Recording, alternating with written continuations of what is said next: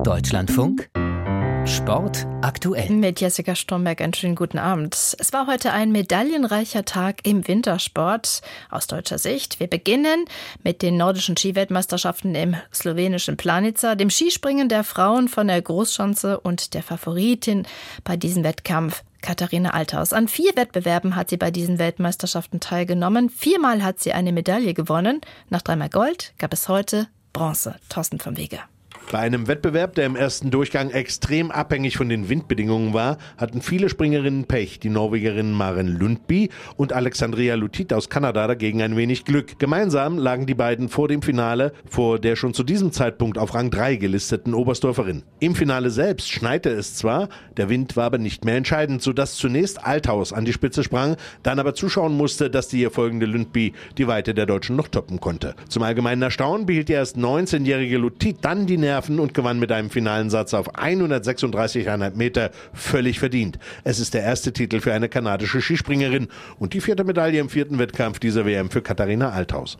Die allerdings schon ein bisschen darauf gehofft hatte, dass es ihr vierter WM-Titel wird, aber sie war auch mit Bronze zufrieden. War kein einfacher Wettkampf, gerade der erste Durchgang. Der Wind hat immer mal wieder gedreht. Man kriegt es natürlich oben mit. Ich hatte sehr großen Druck, auch von außen, aber ich habe meine Dinge beieinander gehabt, habe das gut gemacht und ich freue mich einfach, dass dass es auch heute wieder für eine Medaille gereicht hat.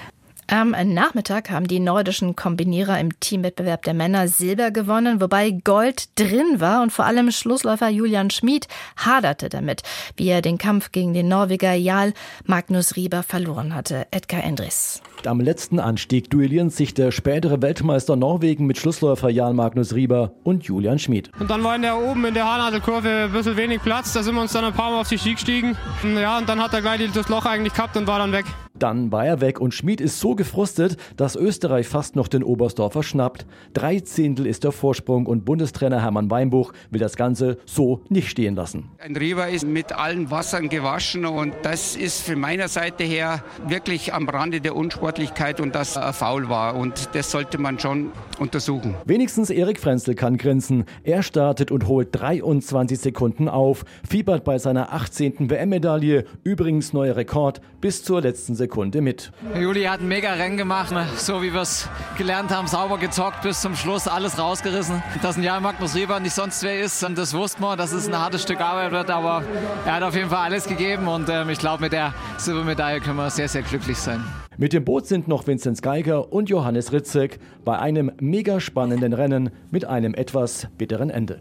Ja, wir haben es gerade gehört, für Erik Frenzel war diese Team-Silbermedaille ein ganz besonderer Erfolg, denn der 34-jährige und älteste im Team hat damit die 18. WM-Medaille in seiner Karriere errungen, so viel wie kein anderer nordischer Kombinierer zuvor. Ich habe hart dafür gekämpft, da jetzt äh, nochmal diesen Moment erleben zu können. Es ist schön, den mit der Mannschaft jetzt teilen zu können.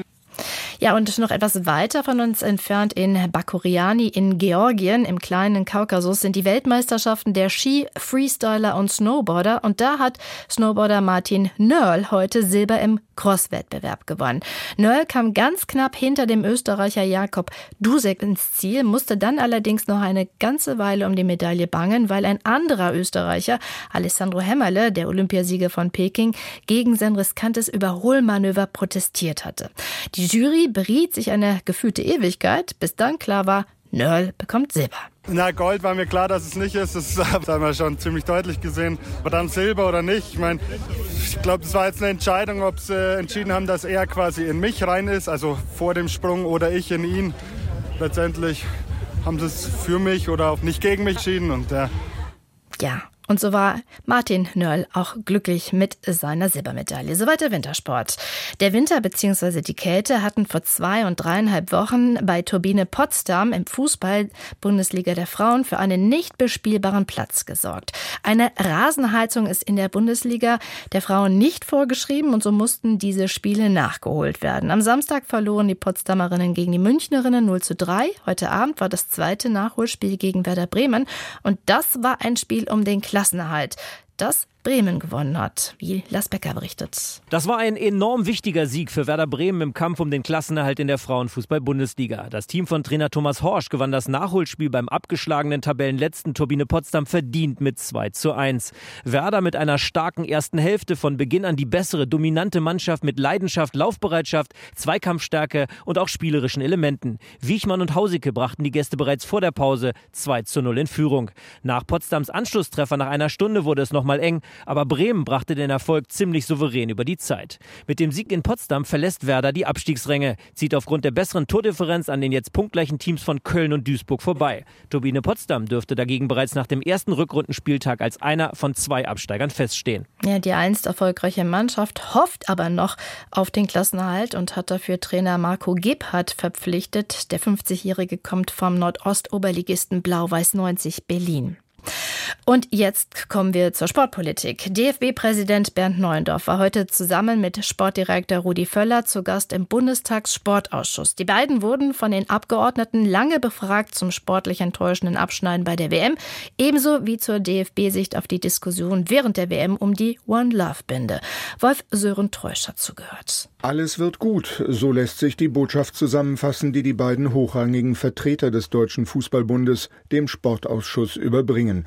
Zwei Stunden stehen sie Rede und Antwort, abseits des Fußballstammtisches für Rudi Völler eine völlig neue Erfahrung. War interessant, sowas mal zu erleben, aber es war absolut manierlich, war ein gutes Niveau und waren gute Fragen. Ich fand auch vor allem auch von Bernd Neuendorf als unser Präsident mit guten, wichtigen Antworten. Substanziell wird es tatsächlich immer dann, wenn der DFB-Präsident das sportpolitische Debakel seines Verbandes in Katar zu erklären versucht. Zum Beispiel das kurzfristige Verbot der One Love Binde. Die FIFA, so Bernd Neuendorf, habe gegenüber dem englischen Team, das ebenfalls die Binde tragen wollte, mit Unlimited Sanctions gedroht. Wir waren einfach in dieser Situation, dass wir wirklich nicht wussten, wie weit wird dieses Strafmaß gehen. Daher hält er den in der Öffentlichkeit harsch kritisierten Verzicht auf die Binde bis heute für richtig. Geduldig erläutert Bernd Neuendorf bekannte DFB-Positionen zu weiteren kritischen Themen wie dem Entschädigungsfonds für die Arbeitsmigranten in Katar. Rudi Völler schweigt zu all dem. Den stellvertretenden Vorsitzenden des Sportausschusses, Philipp Krämer von Bündnis 90 Die Grünen, ärgert das. Was jetzt nochmal sehr deutlich herausgetreten ist, ist, dass Herrn Völler auch offenbar wenig Interesse daran hat an kritischen Diskussionen. Er hat ja wiederholt darauf verwiesen, dass die Debatte vor der Fußball-Weltmeisterschaft eigentlich schon viel früher hätte beendet werden müssen und eben der Fokus auf dem Sportlichen hätte liegen müssen. Und ich muss sagen, ich hätte mir da mehr gewünscht. Bei seinem ungewohnten Gastspiel im Sportausschuss liefert Rudi Völler, was die meisten anderen vom ehemaligen Teamchef erwarten: Zuversicht und Optimismus. Sportlich sei in Katar längst nicht alles schlecht gewesen, sagt er. Die DFB 11 habe sich sogar mehr Torchancen erarbeitet als der spätere Vize-Weltmeister Frankreich. An Effizienz habe es gemangelt, an Leidenschaft und Hingabe.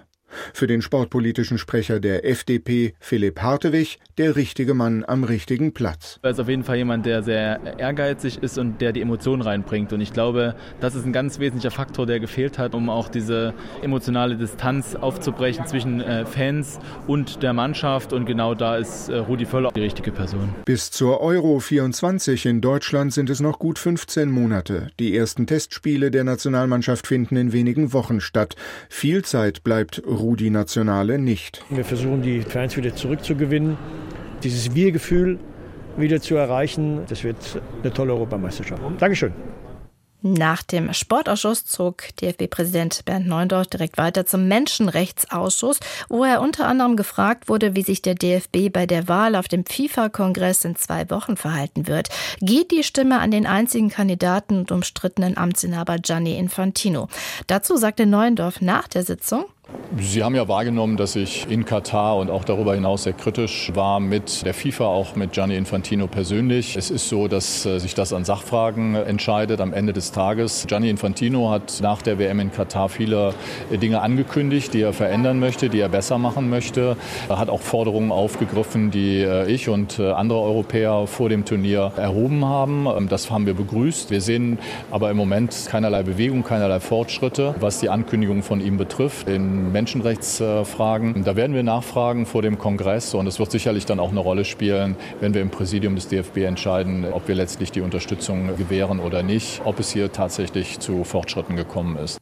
In der Handball Champions League hat der THW Kiel am Abend im letzten Spiel der Vorrunde gegen den norwegischen Meister Elverum HB 26 zu 26 gespielt und beendet damit die Vorrunde auf dem vierten Platz der Gruppe B. Und Hochseesegler Boris Herrmann hat mit seiner Crew einen weiteren Rückschlag beim Ocean Race erlitten.